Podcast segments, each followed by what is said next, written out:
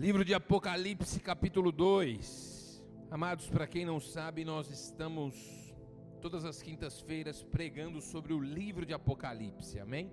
Já foram duas pregações, começamos no capítulo 1, agora entramos no capítulo 2, e entramos agora numa sessão onde o Senhor Jesus endereça cartas as sete igrejas, amém?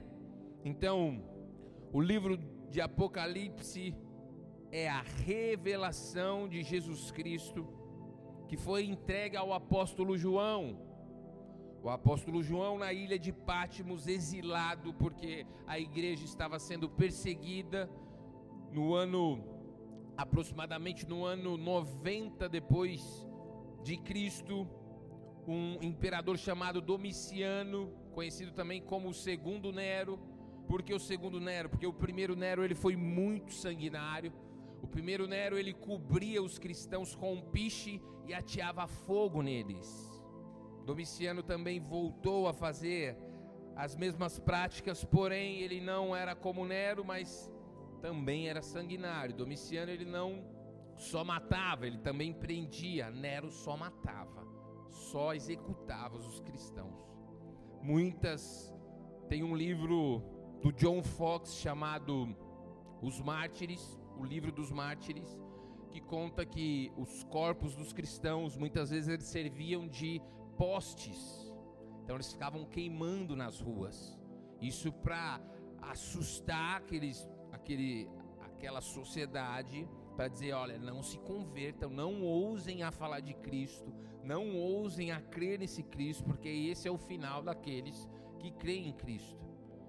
Mas nós vemos que quanto mais sangue eles derramavam, mais o evangelho crescia, porque o evangelho é o poder de Deus para a salvação de todo aquele que crê. Amém? Então, João ali exilado porque Domiciano tentou matar o apóstolo João, mas sobre a vida do apóstolo João foi liberada uma palavra da boca do próprio Senhor Jesus. O Senhor Jesus falou: ó, se eu quiser que ele viva até que eu venha, ninguém tem nada com isso, porque ele foi questionado por Pedro. Pedro falou: Olha, você está pedindo para eu apacentar seu povo e esse João. Jesus falou: Se eu quiser que ele viva até que eu volte, ninguém tem nada a ver com isso. Jesus foi duro na resposta, né? Mas precisava, amém? E o apóstolo João tentaram matar ele diversas vezes. Quando viram que não dava, e falou: Meu, manda ele para um lugar onde não tem ninguém, onde ele não vai pregar para ninguém, onde ele não vai escrever ninguém para ninguém, onde ele não vai influenciar ninguém. E lá em Pátimos ele teve uma visão de Jesus ressurreto. Nós vimos aqui no último culto ele dando para nós algumas tentando é, descrever aquilo que ele viu. Ele fala que ele tinha olhos como fogo, os seus cabelos eram brancos como a neve, da sua boca saiu uma espada afiada, os seus pés eram como pés de latão reluzente, e a sua voz era como voz de muitas águas. Então você vê, não tem o, o, o homem que é chamado por Deus, o homem que pertence a Jesus, não há nada que possa pará-lo. Quando nós lemos em Atos, o apóstolo Paulo apanhava, era preso e lá na prisão coisas sobrenaturais aconteciam. O apóstolo Paulo ele escreveu para a igreja de Filipos, no, na carta aos Filipenses, ele fala assim: ó, eu precisava estar preso, por quê? Porque na prisão Paulo começou a pregar para os guardas, os guardas começaram a se converter, descer as águas, e Paulo começou a entender tudo aquilo que Deus estava fazendo. Deus já começou a falar com você, amém? Talvez você não está entendendo o que está acontecendo na sua vida hoje. Fala, Deus, eu pedi para que o Senhor me abençoasse com um trabalho maravilhoso, mas eu estou nesse lugar aqui e não me parece nada com aquilo que eu pedi para o Senhor. Essa situação que eu estou vivendo aqui não parece nada com os céus na terra. Amém? Mas não importa onde você está, importa é com quem você está.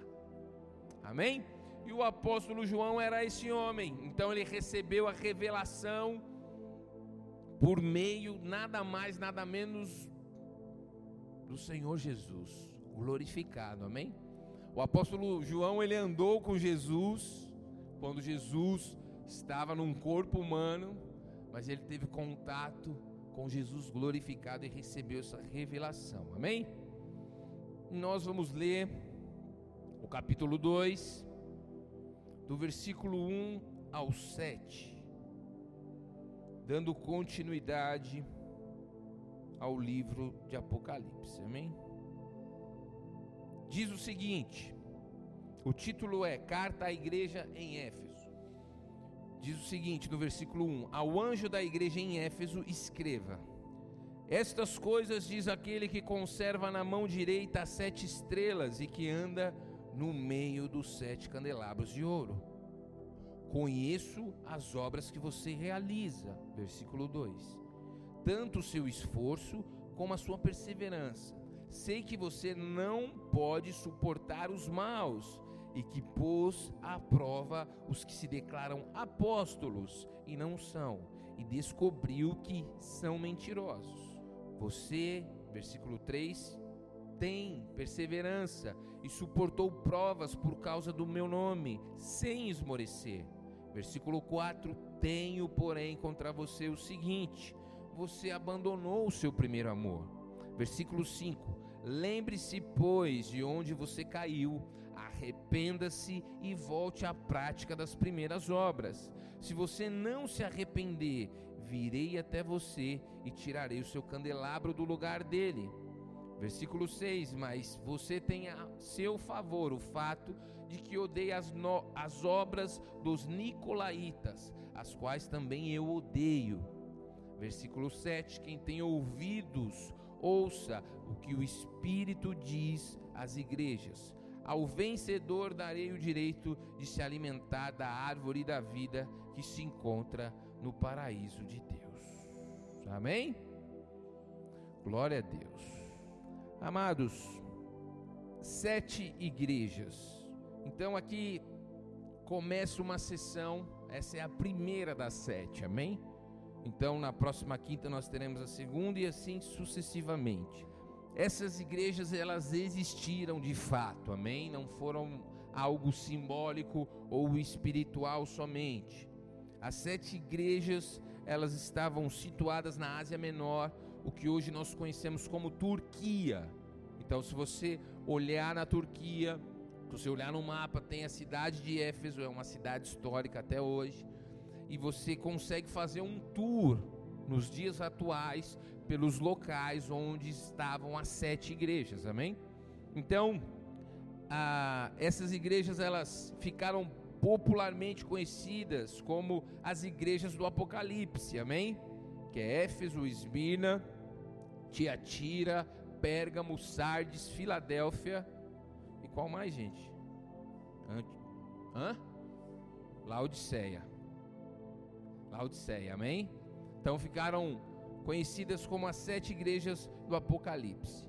É importantíssimo, é importante, amém? Não é importantíssimo, ó, oh, isso é indispensável, mas é importante para nós é, observar que no livro de Apocalipse o número 7 ele se repete muitas vezes. O 7 nas escrituras, o número 7 nas escrituras, ele remete a completude, algo que foi completo, ou seja, algo que foi iniciado e foi acabado. Amém? O número 7 ele é aplicado 54 vezes no livro, só no livro de Apocalipse. Amém? Então você vê as sete igrejas, sete estrelas, sete espíritos, sete selos, sete trombetas, sete taças e por aí vai. Como foi dito, o número 7 indica totalidade, aponta para a totalidade. Nós precisamos também entender que todo o livro de Apocalipse, os 22 capítulos, eles foram escritos para sete igrejas. Porque muitas vezes nós lemos só o capítulo 2 e 3 fala aqui está o que Deus quer falar com as sete igrejas, mas não, todo o livro de Apocalipse foi escrito para sete igrejas e isso nós vemos no capítulo 1, quando Jesus fala: "Escreve no livro que eu vou dizer às igrejas".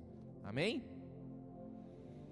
Então, é importante também a gente observar que as sete igrejas não eram as únicas igrejas da época, amém?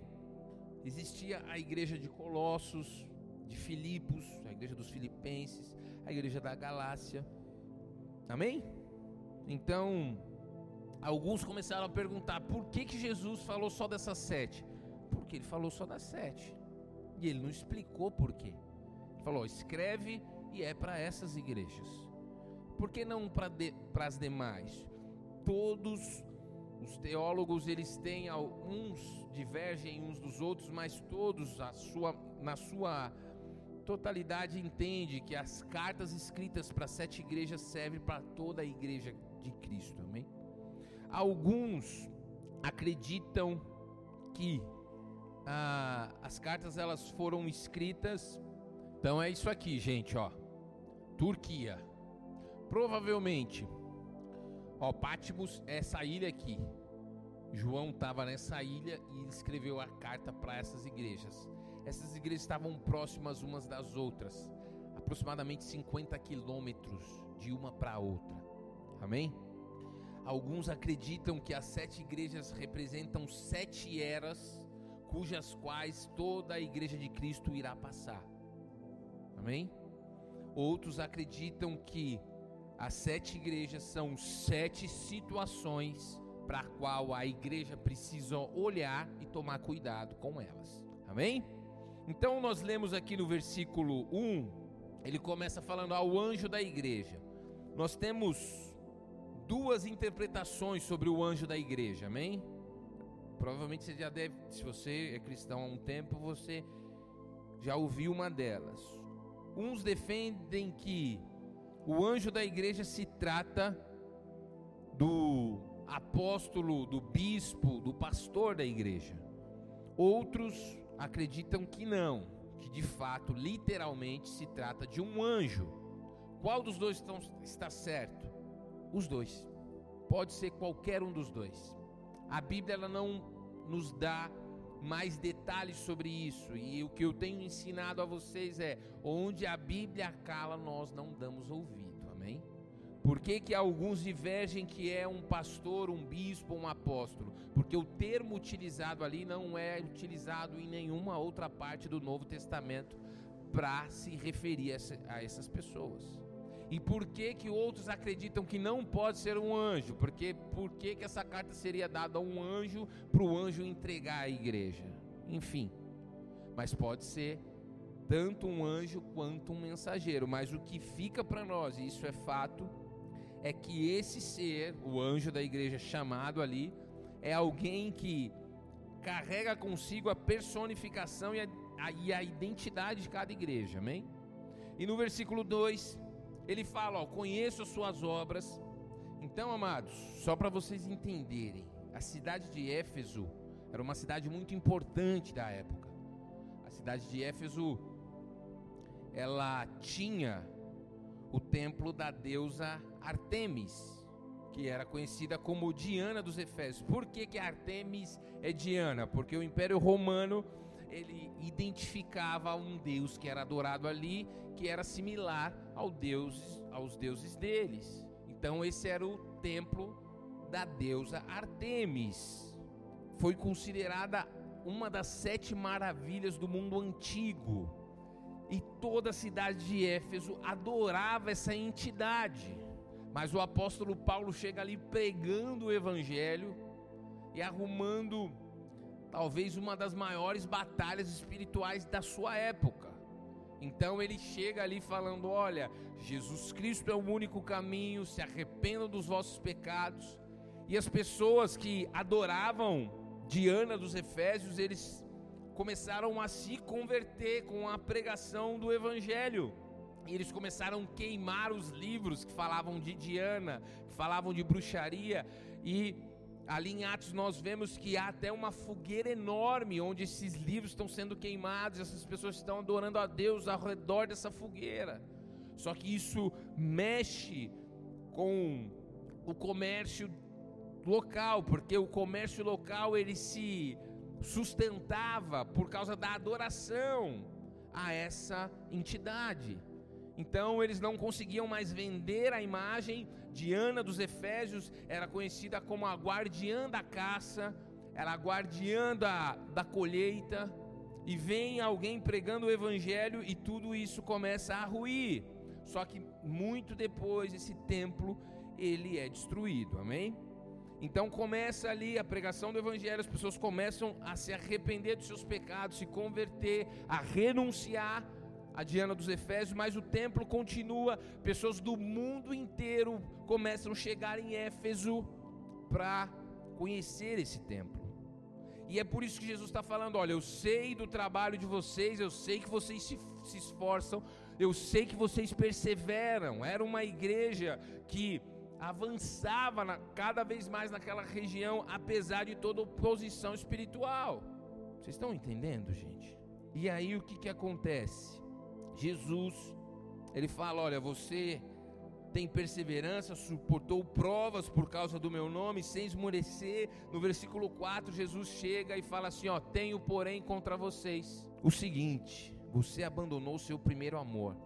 Nos originais, o, o apóstolo João ele não deixa claro se esse amor diz respeito a Deus ou ao próximo. E agora eu queria chamar alguns irmãos aqui em cima para me ajudar com a palavra. Vem aqui, Ana, você com a Bíblia. Pega a sua Bíblia e sobe aqui. Vem aqui você também. Pega esse caderno, por favor, como se fosse a Bíblia. Cadê? Alguém tem a Bíblia física aí? Tá com ela na mão? Vem cá, você. Vem, Ruth. Amados, o maior mandamento que Deus nos deixou foi o amor. Jesus ele resume os dez mandamentos em um. Ele fala amar a Deus acima de todas as coisas e o próximo como a si mesmo. O apóstolo João, em 1 João, ele fala assim: olha, você não pode amar, dizer que ama a Deus, se você não ama as pessoas. Ei, você está entendendo? Tem gente que fala assim: olha, eu amo a Deus, não vejo a hora de Jesus voltar, mas eu não suporto as pessoas. É mentira. 1 João fala isso. Se você fala que ama a Deus, mas não ama o seu próximo, você está mentindo. Vocês estão entendendo? Então, o que nós entendemos é que João não deixou claro, ele foi propositalmente ambíguo, porque o amor da igreja de Éfeso, tanto o amor a Deus quanto o amor ao próximo, estava se esfriando. Você não pode amar verdadeiramente o próximo se você não amar a Deus. Tudo começa em Deus. É Deus que te dá graça para muitas vezes perdoar o seu irmão, muitas vezes amar o seu irmão de forma prática e verdadeira. Então a igreja de Éfeso tinha crescido, a igreja de Éfeso era uma igreja famosa, mas Jesus tinha uma queixa contra ela, que ela abandonou o principal, a principal missão dela, que é amar a Deus e amar ao próximo. Não é possível amar a Deus sem ter comunhão com Ele. Não é possível amar a Deus se primeiro você não compreender que você é amado por Ele.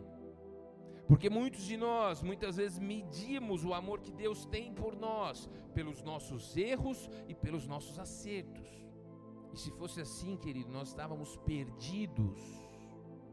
Como que eu sei que Deus me amou? Como eu sei e tenho convicção de que Deus me ama, ferozmente me ama? Porque mesmo sendo, mesmo quando eu era inimigo, ele entregou o seu filho por amor a mim. Ele me chamou. Eu tenho alguns testemunhos, mas o tempo não me permite contar todos aqui. Mas eu lembro o dia que eu estava numa situação em que fui chamado para fazer um assalto. Eu estava ali pronto para a situação, para entrar na situação, e eu ouvi dos céus: O que, que você está fazendo aí? Não que o céu abriu, veio uma luz, não é isso, gente, amém? Não foi estilo Hollywood assim, mas eu ouvi no meu espírito. Falou: "Não te fiz para isso. Sai daí". E no mesmo momento eu desisti de fazer aquilo e nunca mais me envolvi com aquilo. Então, eu amo a Deus porque Ele me amou primeiro, 1 João capítulo 4, versículo 19. Você não pode amar a Deus por si mesmo, por si mesmo. O que, que você fez da sua vida? O que você tem feito da sua vida? Por, por nós mesmos, nós nos tornamos inimigos de Deus. Amém? Uma vez que eu amo a Deus, uma vez que eu recebo desse amor, eu respondo com amor. E uma vez que eu respondo com amor a Deus, eu respondo com amor ao próximo. O que você precisa entender é que a maneira como o Pai se relaciona comigo e com você é a maneira que Ele espera que nós nos relacionemos uns com os outros. Então pega aqui, fica aqui Ana na ponta, fica aqui Grazi no meio, fica lá Ruth na ponta. Então, como que eu me relaciono com a Ruth? Me dá sua Bíblia, Ruth. É isso. É assim que eu vejo a Ruth. É assim que eu trato a Ruth. É assim que eu me relaciono e me conecto a ela. Amém? É assim que eu me relaciono com a Grazi. Não com o caderno, né, filha? Cadê a Bíblia? Peça a Bíblia, Ruth. Eu vejo a Grazi como? Por meio da palavra. Jesus se torna o elo de todos os meus relacionamentos. É assim que eu me relaciono com a Ana. Tá entre nós. Se eu de fato fui alcançado por Jesus, eu preciso entender que como o Pai me trata, Ele espera que eu trate o próximo. Pode descer, muito obrigado, gente. Dá uma salva de palmas ao Senhor Jesus.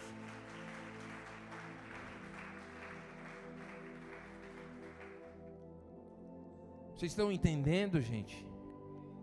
Jesus ele conta uma parábola, ele fala assim: ó, um homem perdoou uma dívida grande, um rei perdoou uma dívida grande de um homem. Esse homem chorou, falou: Tem misericórdia de mim. Aquele rei teve misericórdia desse homem. Esse homem saiu dali feliz, secando os olhos, mas antes de chegar em casa, esse homem encontrou alguém que devia a ele. Esse homem obrigou esse homem, esse outro homem, a pagá-lo. Ele não perdoou a dívida. O rei, sabendo disso, falou: Poxa, mas ele devia ter feito o mesmo que eu fiz com ele. Eu não sei se você está entendendo, querido, mas eu vou repetir isso. Pode soar até meio que chato para alguns de vocês, mas a maneira como o Pai nos trata a maneira como o Pai se relaciona conosco através de Cristo é a maneira que Ele espera que nos relacionemos com os outros. Nessa semana eu estava fazendo uma atividade, estava lá no computador, meu filho, ele tinha acabado de comer um lanche. Ele comeu outra coisa. E aí ele estava para cima e para baixo, ele abria a geladeira, eu falei: "Meu Deus, o que esse menino tem, gente?"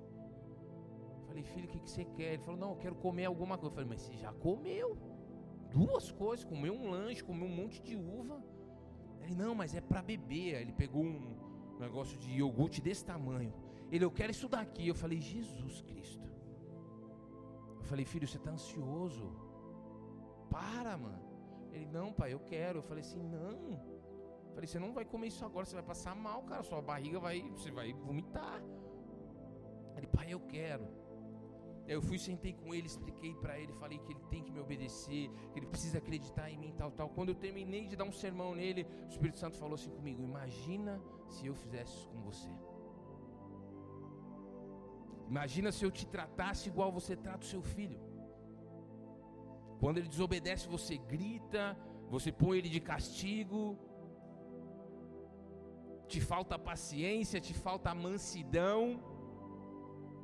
É assim que eu trato você? Eu falei, não, papai. Ele falou, então por que você trata o seu filho assim? Eu vou um pouco mais fundo. Isso aqui é uma, um exemplo pequeno. Perdão. Nós sabemos que há situações difíceis de perdoar. Mas quando você olha para a cruz, para um Cristo ensanguentado, dilacerado, nu, eu sempre friso isso aqui, tá? A igreja católica colocou um paninho ali na frente para não escandalizar. Mas Jesus foi crucificado nu, para que eu e você fôssemos perdoados. E quando nós olhamos para aquilo e nós contemplamos a cruz, você fala: Eu sou perdoado, cara. Eu que já ofendi a Deus de todas as maneiras possíveis e impossíveis. Por meio da cruz eu tenho perdão. Quando eu compreendo isso, quando eu creio na cruz, eu não consigo verbalizar a seguinte frase: Ele não merece perdão. ela não merece perdão. Porque, amados, eu conheço um que não merecia perdão e foi perdoado. Sou eu. Perdoar não quer dizer que você tenha que conviver com a pessoa, que você tenha que trazer ela para sua casa. Mas você precisa perdoar como você foi perdoado. É isso que nós oramos no Pai Nosso. Volto a dizer, assim como o Pai se relaciona conosco, Ele espera que nos relacionemos com o próximo. Ah, as pessoas falam assim: ah, eu, eu não tenho paciência com os outros, eu sou muito estourado. Imagina se Deus fosse assim com você, querido. E o que, que acontece, pastor? Mas o que, que isso tem a ver com Éfeso? Tudo. O amor deles estava se esfriando, já faltava paciência de um para com o outro. Já faltava, sabe o que? Faltava empatia, sobrava indiferença. No começo, e Jesus ele fala, ó, voltem para as primeiras obras. O Danilo chegava para mim e falava, pastor, eu estou com uma situação, a Elsa, eu estou com uma situação assim, assim, meu irmão, vamos orar. O seu problema é o meu. Mas, mas se a gente não tomar cuidado, o que a gente começa a fazer? É, irmão, Deus vai, vai entrar com providência. Não, Deus, Deus é fiel, Deus está no controle, amados, isso não quer dizer nada. Deus nos chamou para nos colocar no lugar do outro, porque Ele nos deu um filho que se colocou no nosso lugar. O castigo que nos traz a paz estava sobre Ele. O meu relacionamento. Agora, onde eu peguei aqui? Cadê? Aninha, me dá sua Bíblia de novo. Só a Bíblia, não precisa subir não. Onde que aqui fala que eu tenho que ter ranço das pessoas? Quem já ouviu essa Todo mundo já ouviu esse, esse termo, amém? Levanta a mão. Um ranço. Onde fala? Mas se, eu, se é através disso, a partir do momento que Jesus é o meu Senhor, é através da palavra que eu começo a enxergar e me relacionar com as pessoas. É óbvio que tem pessoas que eu tenho mais afinidade, pessoas que eu tenho menos afinidade, mas eu tenho Obrigado, Ana. O apóstolo Paulo ele fala assim: não devais nada a ninguém, a não ser o amor. Olha para quem está do seu lado e fala assim: você me deve. E o que, que é o amor? Ah, pastor, o que, que é o amor? Amor é 1 Coríntios 13, queridos. Vamos abrir aqui. Abre, por favor, 1 Coríntios 13. Versículo 4. O amor é paciente e bondoso. Aí você tira a prova dos nove, amém? Aí nós começamos a perceber que a gente entendeu o amor de uma maneira um pouco errada. Mas o Senhor vai nos transformar pela renovação da nossa mente, assim como diz Romanos 12, amém? Então, essa é a verdade sobre o amor. O amor é paciente e bondoso. O amor não arde em ciúmes se você é marido, se você é esposa, quem que te ligou? Quem é esse daqui? Quem é essa piriguete? Que isso?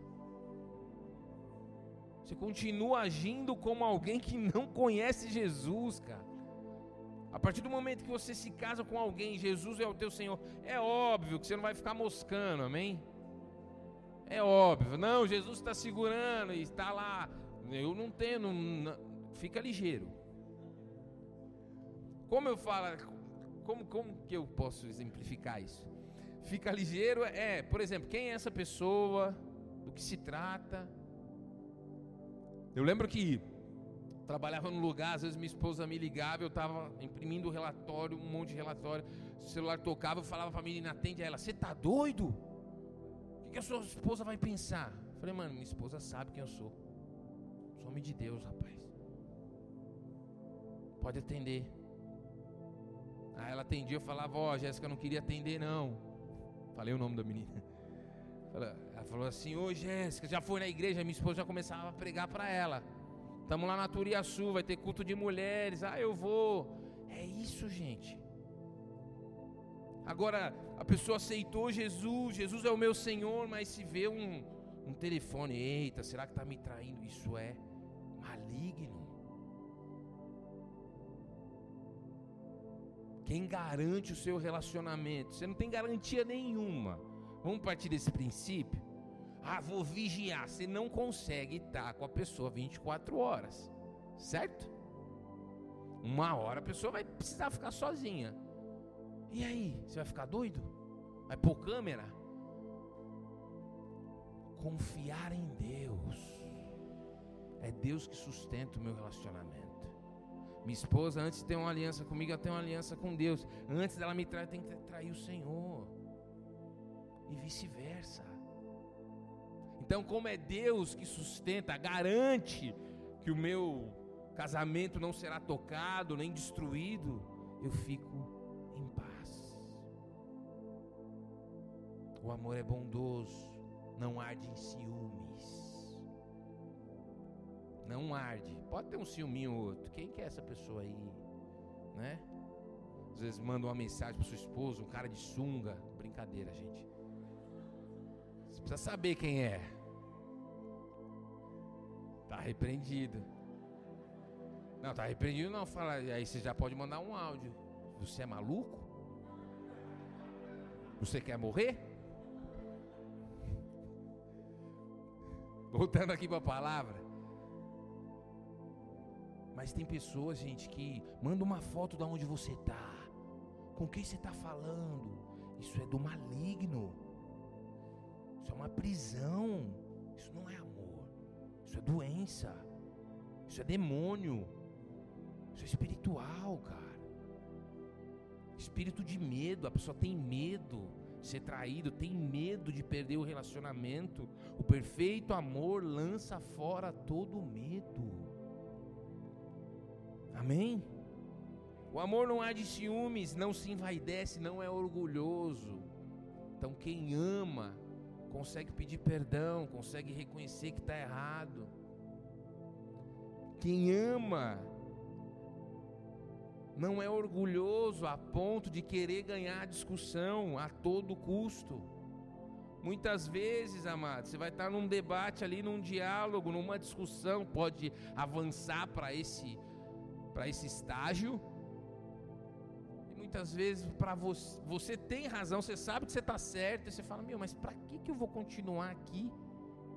Se isso vai dar mó treta, vai ficar triste, vai ficar mó clima ruim em casa". Então eu recuo. Vai tentar fazer isso sozinho para tu ver? Não dá certo. É só Jesus morando em você. O amor tudo o amor não se alegra com a injustiça, mas se alegra com a verdade. Ó, já estou pulando lá para o 6. No 5, não se conduz de forma inconveniente, não busca os seus próprios interesses. Tem gente solteira achando que quando casar vai resolver o problema. Não vai. Porque você tem um coração corrupto e enganoso. E muitas vezes você vai ficar assim: ai, nossa, eu queria que você fosse mais carinhoso. Eu. E aí fica cada um de um lado querendo mais do outro. Ao invés de um olhar para o outro e falar: meu, eu estou aqui para atender as suas demandas. O que, que te faz feliz? O que, que você quer fazer? Imagina se um começa a tratar o outro assim. Amém? Quando a gente se casa, a gente mata o eu e nasce o nós. Acabou, querido. É o, é o lugar onde o evangelho vai ser mais solicitado para você, é onde você mais vai pedir perdão, é onde mais você vai liberar perdão, é onde mais você vai ser exercitado na mansidão, na paciência. Aí você começa a duvidar do, se você é crente mesmo. Quem já passou por uma crise assim? Será que eu sou crente mesmo? que eu não consigo ter nada do fruto do Espírito, quando eu olho para mim não tem nada. O amor não se conduz de forma inconveniente. Eu não preciso explicar tudo, amém? Não busca os seus interesses, não se irrita, não se ressente com o mal. O amor não se alegra com a injustiça, mas se alegra com a verdade. O amor tudo sofre, tudo sofre, tudo sofre. O amor sabe ter abundância, sabe ter escassez tudo crê, tudo espera, tudo suporta. O amor jamais acaba. Isso é tanto na questão do cônjuge, no relacionamento entre amigos, entre irmãos, em todo relacionamento.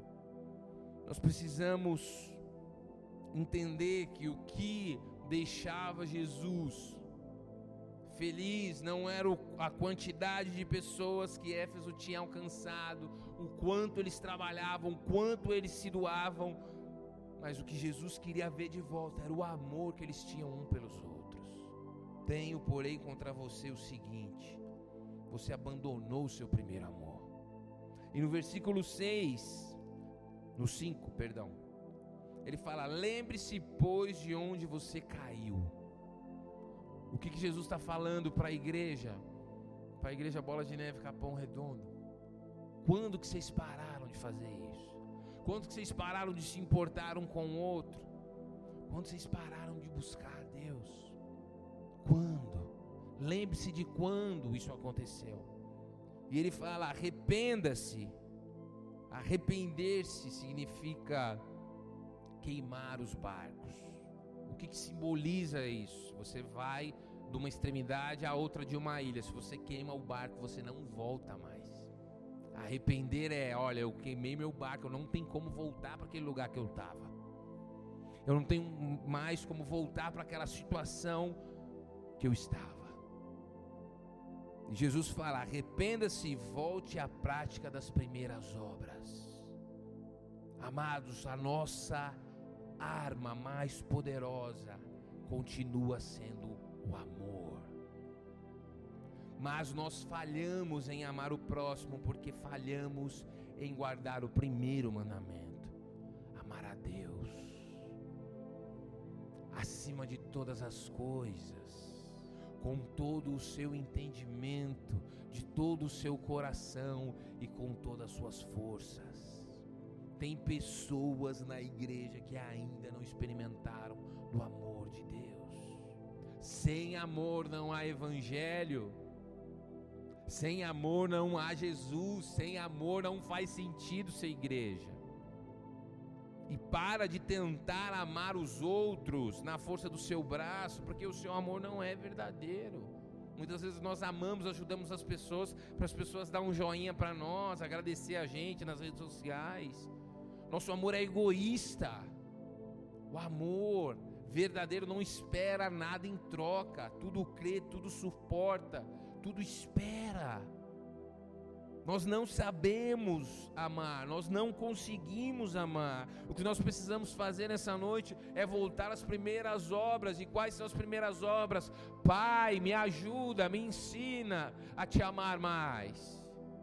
Senhor, derrama mais do teu amor sobre mim, revela mais do teu amor sobre mim. Abre os meus olhos para que eu possa enxergar quão profundo, quão grandioso, quão violento é o teu amor por mim. E aí, quando eu recebo esse amor, eu começo a olhar com um olhar de misericórdia para as pessoas, para todas elas. Amém? Vocês viram o exemplo? Eu dei, gente, nós como pais, nós temos a tendência de repetir os comportamentos dos nossos pais. Por mais que você seja sabichão, tenha estudado pedagogia, tenha lido livros de como educar o seu filho, nós falhamos nisso. Mas eu volto a dizer, da mesma maneira como o pai nos trata, ele espera que nós tratemos os outros. Posso ir um pouco além? Não, não, não. Só uma pessoa falou. Depois eu troco ideia com você mas eu vou além, amém? Generosidade, Deus é generoso com você. Ele espera que você seja com os outros. Quem gosta de ganhar presente? A palavra de Deus fala que mais feliz é dar aquele que dá do que aquele. E muitas vezes nós só damos presente para quem dá presente para nós. Você se vê na obrigação, você fala, mano, eu preciso comprar um presente para ele no aniversário dele. Por quê? Porque no, no meu aniversário ele me deu um presente. Deus é generoso. João 3,16: Deus amou o mundo de tal maneira que deu seu único filho, para que todo aquele que nele, que Deus deu o seu filho, que nós possamos ser generosos, gente. A generosidade, diz lá em Provérbios, que ela abre portas. Às vezes você fala, eu não consigo pregar o evangelho, dá uma caixinha para alguém. Isso já abre uma porta, a pessoa fala, oh, muito obrigado, cara. Por que, que você fez isso? Você fala, porque eu tenho um Deus que é generoso comigo. É por isso que muitos de nós não conseguimos pregar, porque nós achamos que nós temos que nos relacionar com as pessoas à nossa maneira, é o jeito que eu acho, é as minhas verdades. Mas como eu disse, entre eu e você está a palavra de Deus. Como que eu tenho que te tratar? Vou um pouco além, queridos. Quando você comete um pecado e cai, você é um mentiroso, descobriram sua mentira, e diante de Deus você pede perdão, Deus te perdoa, Ele não te chama mais de mentiroso. Amém? Mas nós rotulamos as pessoas. Se entende como nós insistimos em não replicar esse relacionamento de Deus conosco para com os outros? Você adulterou, Deus te perdoou. Você caiu em pornografia, Deus te perdoou. Você mentiu, Deus te perdoou. É lógico, se você confessou o seu pecado, se arrependeu, amém? Você roubou, se arrependeu, pagou o que você devia para a justiça. Deus ele não te olha mais como ladrão. Amém? Mas alguém fez algo. Aí você fala ali, ó, o irmão fofoqueiro. Ali, ó, a irmã invejosa.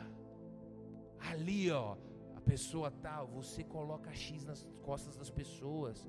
Nós somos tentados e às vezes fazemos isso. Colocamos uma placa, falou: esse aqui é o crente meia boca. Não mora, sempre dá problema na igreja.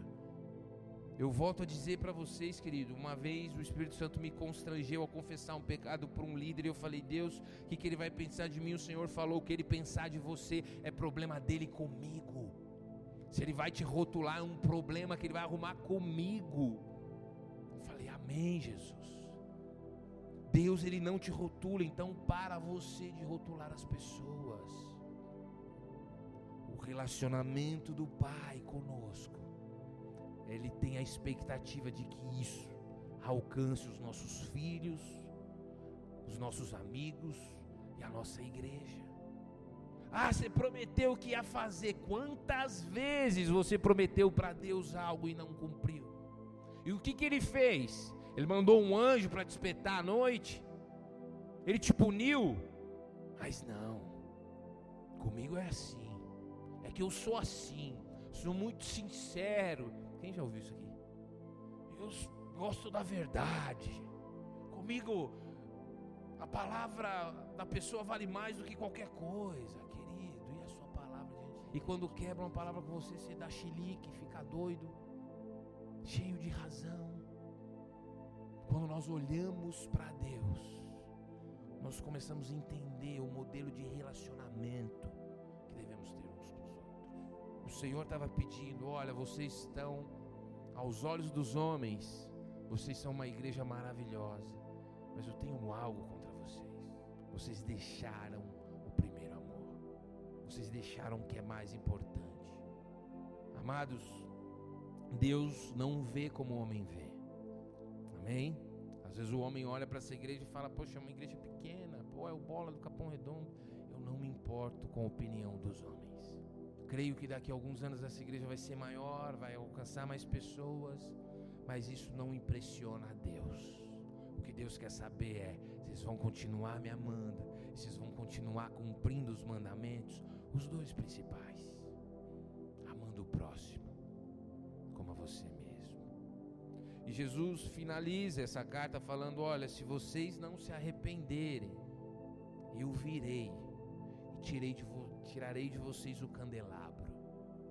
O que Jesus está falando é: a minha presença sairá da igreja.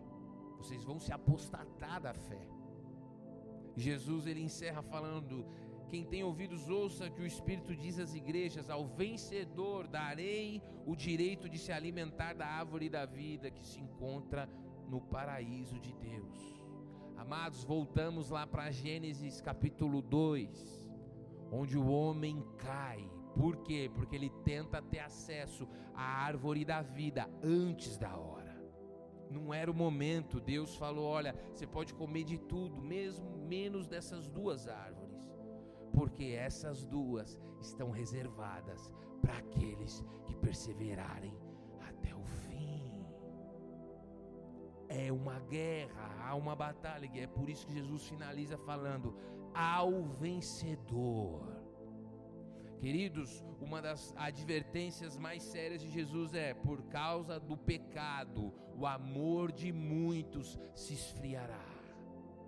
Não adianta profetizar, orar em línguas, se não tiver amor. O apóstolo Paulo disse: Deus falou por meio da vida dele: Eu posso dar tudo que eu tenho, doar tudo para os pobres. Mas se não tiver amor, de nada vale. E nós não vamos conseguir amar o próximo se nós não tivermos uma experiência poderosa do amor de Deus sobre nós. Feche teus olhos, curva a tua cabeça. A carta que Jesus pediu para o apóstolo João escrever para a igreja de Éfeso serve para nós essa noite. Nós precisamos entender que assim como o Pai nos trata, Ele espera que nós tratemos os nossos. Quando nós despertarmos para essa realidade, nós seremos mais mansos, nós seremos mais pacientes, nós seremos mais misericordiosos nós seremos mais de fato amorosos. Quando nós despertarmos para essa realidade, nós vamos conseguir perdoar aqueles que têm ferido a nossa alma, aqueles que têm nos machucado, aqueles que têm exigido de nós, aqueles que nos têm rejeitado, aqueles que nos têm feito algum tipo de mal.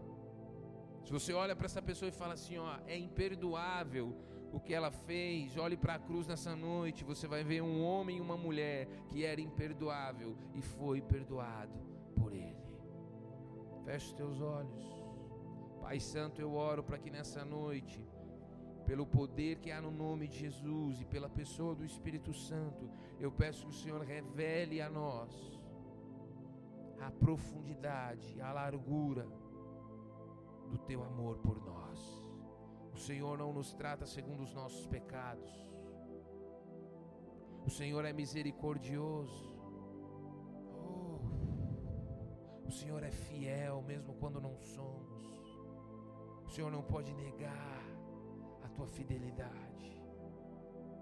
Revela mais do teu amor nessa noite, ó Deus.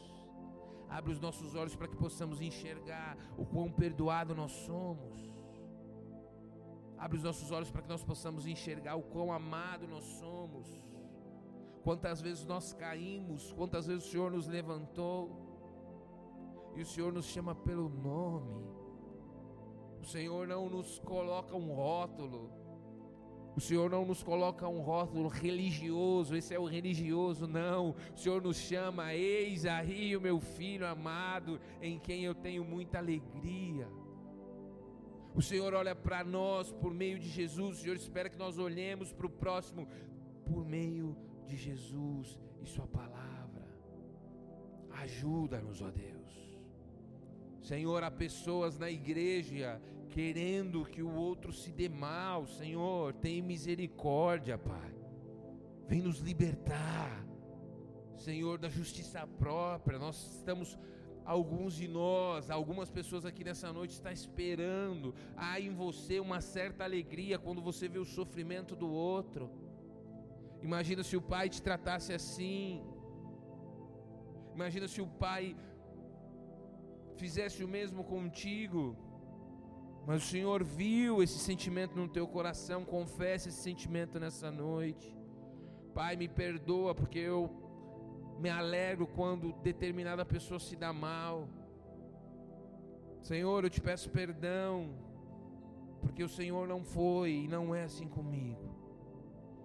Meu amado, se você ouviu essa oração nessa noite, se você ouviu essa palavra nessa noite, entendeu que Deus te chama para um relacionamento vivo e verdadeiro com Ele através de Jesus Cristo esse mesmo Deus te chama nessa noite para transformar. Não é, não é possível você ter um relacionamento verdadeiro com Deus e isso não afetar todos os outros seus relacionamentos. É impossível. Se o seu relacionamento com Deus não afeta os seus demais relacionamentos, é porque você está debaixo de um engano, debaixo de um espírito de religiosidade, influenciado por esse espírito. Você não ama a Deus se você não ama o seu irmão. Vamos ficar de pé e reconhecer que nós falhamos em amar. Senhor, perdoa-nos por toda indiferença que há no nosso coração. Perdão por todo julgamento, nós julgamos, ó Deus. Somos, ó Deus, juízes que queremos justiça para os outros e misericórdia para nós. Senhor, em nome de Jesus, nós julgamos, ó Pai, com base nos nossos traumas, com base, ó Deus, nas nossas experiências de vida. Mas o Senhor diz, o Senhor diz na tua palavra: julguem de acordo com a verdade, de acordo com a palavra. Oh, não é porque alguém abusou de você que todos vão abusar de você. Não é porque você teve um pai que te humilhou, que te amaldiçoou, que você tem um pai celestial que faz a mesma coisa. Não é porque você teve uma experiência ruim em outra igreja, que nenhuma igreja presta, que todos os pastores são são abusadores. Oh! O amor de Deus. Oh! O amor de Deus quebra o coração mais endurecido.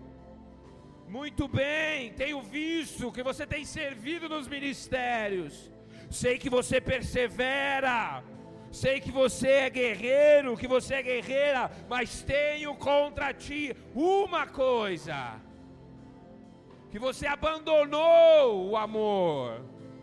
Sem amor de nada vale. Sem amor nada vai sobrar. Você que ouviu essa palavra, e quer a partir de hoje ter um relacionamento, descobrir mais desse amor, desse Pai amoroso que está à sua espera nessa noite. O amor de Deus te tocou nessa noite. Os céus agora espera por uma resposta da sua parte. Como você vai responder isso é entre você e Deus. Mas eu quero te ajudar nessa noite. Se você quer entregar a sua vida todas as áreas da sua vida ao senhorio de Jesus Cristo, eu te convido para fazer uma oração nessa noite. Aonde você estiver, com toda a fé que há no seu coração, se você quer de fato experimentar mais do amor de Deus e quer ver esse amor vindo e transformando todos os seus relacionamentos, repete comigo a oração que eu vou fazer. Se você nunca entregou a sua vida a Jesus, Ore comigo assim. Nessa noite, eu peço perdão por todos os meus pecados, em nome de Jesus. Nessa noite, eu reconheço que eu preciso mais da revelação desse amor que fez com que o Pai entregasse o seu único filho por amor a mim. Revela-me mais desse amor. Nessa noite, eu te peço, em nome de Jesus, escreve o meu nome no teu livro, me dá a tua salvação o teu, e o teu Espírito Santo. Para isso, nessa noite, eu confesso que a partir de hoje, o Senhor Jesus se torna o meu único e suficiente Salvador. Nessa noite, eu declaro que eu pertenço ao Senhor Jesus, que a partir de hoje, Jesus Cristo passa a ser o meu Deus, em nome de Jesus. Amém, amém. Toda a igreja dá uma salva de palmas ao Senhor. Aleluia. Você que fez essa oração, querido. Não há evangelho sem comunhão, amém? Não há evangelho sem relacionamento. Deus não fez de nós para que vivêssemos toda a nossa história em uma ilha, sem pessoas, é com pessoas, é amando ao próximo. Esse é o nosso maior mandamento. E para te ajudar nesse processo, nós queremos te indicar uma célula próxima da sua casa. Nós temos diversas células espalhadas por essa região. Com certeza, uma delas é mais próxima da sua casa. Eu te peço para que antes de ir embora, você que nos visite, visita, deixe o seu contato com o pessoal que está com o celular levantado. Eles vão pegar o seu contato, orar pela sua vida e te indicar a célula mais próxima da sua casa. Amém? Amém? Se você crê nisso, dá uma salva de palmas ao Senhor Jesus. Glória a Deus. Nós somos a Igreja Bola de Neve Capão Redondo. E se essa mensagem te abençoou, nos ajude a espalhar as boas novas de Jesus Cristo, compartilhando o link dessa mensagem com o máximo de pessoas possíveis e nas suas redes sociais. Também te convidamos para os nossos cultos presenciais, que acontecem aos domingos às 19 horas e às quintas-feiras às 20 horas. Esperamos por você. Que Deus o abençoe.